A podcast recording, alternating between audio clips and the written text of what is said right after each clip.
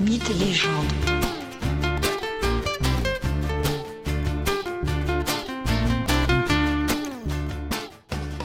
Bonjour à tous et bienvenue dans ce nouvel épisode de Mythes et légendes. Aujourd'hui, je vous propose de faire la visite du plus extraordinaire sanctuaire de la Grèce antique, là où les hommes et les femmes de l'époque venaient tenter de connaître leur avenir. Je veux bien sûr vous parler du sanctuaire d'Apollon à Delphes, avec son temple, mais aussi avec le nombril du monde, le si légendaire et mythique Omphalos. Il s'agit d'un épisode qui vient en complément de ceux traitant d'Apollon et de sa mythologie. Delphes est construit sur les pentes du mont Parnasse, montagne culminant à plus de 2400 mètres. Le sanctuaire se situe à presque 200 km à l'ouest d'Athènes. Et pour accéder au sanctuaire d'Apollon, la voie terrestre n'est pas la seule possible. En effet, Delphes se trouve à quelques kilomètres à peine de la mer. On voit d'ailleurs ce splendide panorama présentant les ruines de Delphes au premier plan, la mer au second et le Péloponnèse juste derrière au troisième plan. Le décor est d'autant plus splendide qu'une véritable mer d'oliviers s'étend au pied du mont Parnasse. Le sanctuaire de Delphes était constitué d'un ensemble de plusieurs centaines de bâtiments. Les auteurs anciens évoquent le chiffre de 300. Le bâtiment central est bien sûr le temple d'Apollon, construit à flanc de colline. Le terrain du sanctuaire est très escarpé. Il a donc fallu creuser des terrasses et faire des empierrements. Les travaux nécessaires à la construction du plus important sanctuaire de la Grèce antique a nécessité des travaux considérables. On parle d'un sanctuaire panhellénique car il concernait tout le monde grec.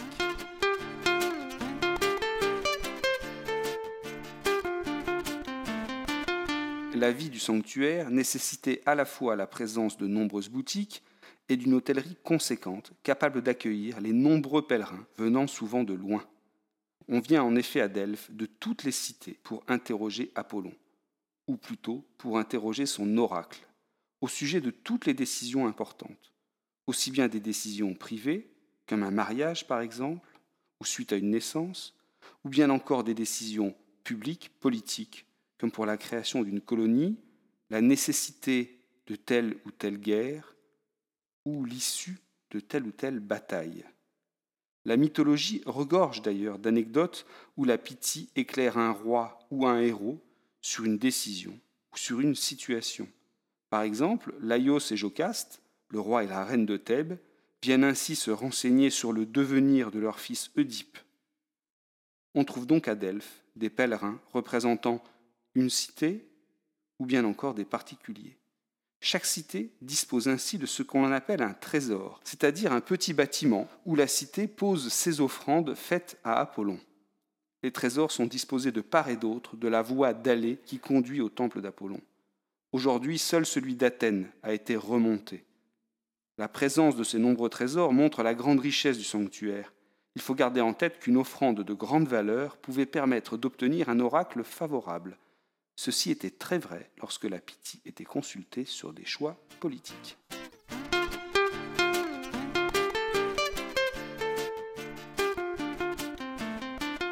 Comment obtenait-on un oracle? Le fonctionnement était le suivant.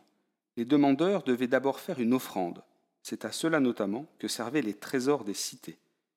Puis ils devaient faire un sacrifice animal sur l'autel présent juste devant le temple, sur son esplanade le sacrifice n'était pas nécessairement sanglant. Ainsi, un rituel voulait que des prêtres lancent des gouttelettes d'eau sur une chèvre présente sur l'esplanade. Si la chèvre tressautait, le pèlerin pouvait accéder au temple et aller poser sa question à la Pythie. Dans le cas contraire, le pèlerin perdait son tour.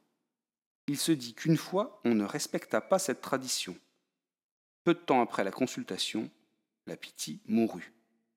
Bref, une fois ces premiers rituels faits, le pèlerin entre dans le temple, ce vaste bâtiment rectangulaire bordé de colonnades et plaqué de marbre précieux. Il avance jusqu'à la proximité du lieu où se trouve la Pythie, lieu que l'on appelle l'Aditon. La est une femme, souvent d'extraction modeste. Elle se tient assise sur un trépied. Certains anciens expliquent qu'elle était dissimulée par un voile tendu entre le pèlerin et elle. La Pythie, représentante d'Apollon, poussent alors des cris et des grognements. Ces bruits, ces onomatopées, sont interprétés par les prophètes et les prêtres présents. Puis ceux-ci, rendent aux pèlerins la réponse sous forme d'hexamètre, c'est-à-dire une forme très littéraire, très poétique.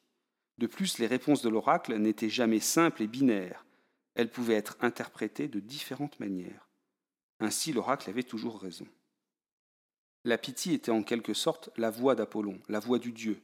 Le dieu, lui, ne peut être vu directement par les simples mortels. Ceux-ci se seraient consumés, éblouis, devant tant de beauté et de puissance. Plus prosaïquement, la Pythie, on le voit, n'est en fait qu'un prétexte. L'interprétation, c'est-à-dire la réalité de la réponse, est entre les mains des prêtres, tous des hommes. Une question est souvent posée au sujet de la Pythie. Comment trouvait-elle son inspiration pour mogiférer et crier de la sorte, pour entrer dans cette espèce de transe Faisait-elle usage de produits hallucinogènes Les anciens ne font jamais mention d'une telle pratique. Une autre idée est apparue renforcée il y a une quinzaine d'années, la présence possible de gaz soufrés juste sous le lieu où était installée la Pythie. En effet, des schistes bitumineux ont été retrouvés sous le temple, et des gaz de ce type ont été identifiés dans une source proche les concentrations étaient suffisantes durant l'Antiquité du fait de la clôture du temple, peut-être, mais rien n'est moins su.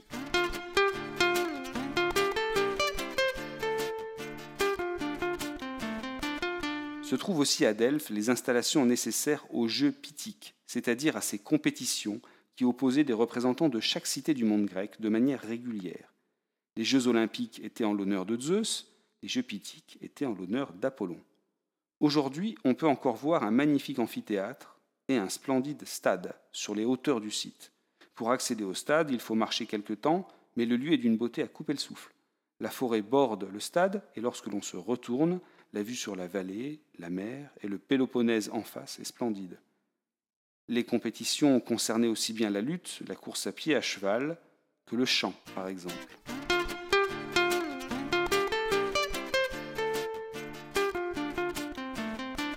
Enfin, je vais vous parler du nombril du monde, le si troublant et étrange omphalos. Concrètement, il s'agit d'une pierre cylindrique finissant en cône et mesurant presque un mètre de haut. Massive et sculptée, cette pierre, l'omphalos, était censée être le nombril du monde, c'est-à-dire la représentation du centre du monde. Delphes était le centre du monde grec. L'omphalos était placé là où exerçait la Pythie, dans la cavité au-dessus de laquelle elle était installée au sein du temple d'Apollon.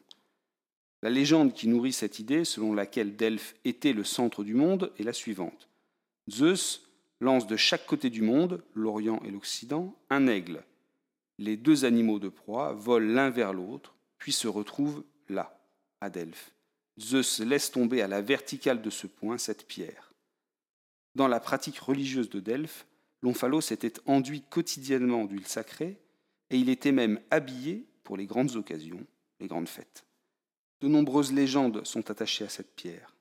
Et si l'omphalos, cette pierre conique de bonne taille, était celle que Rhea avait emmaillotée puis livrée à Chronos, son époux, en lui faisant croire qu'il s'agissait de son dernier nouveau-né.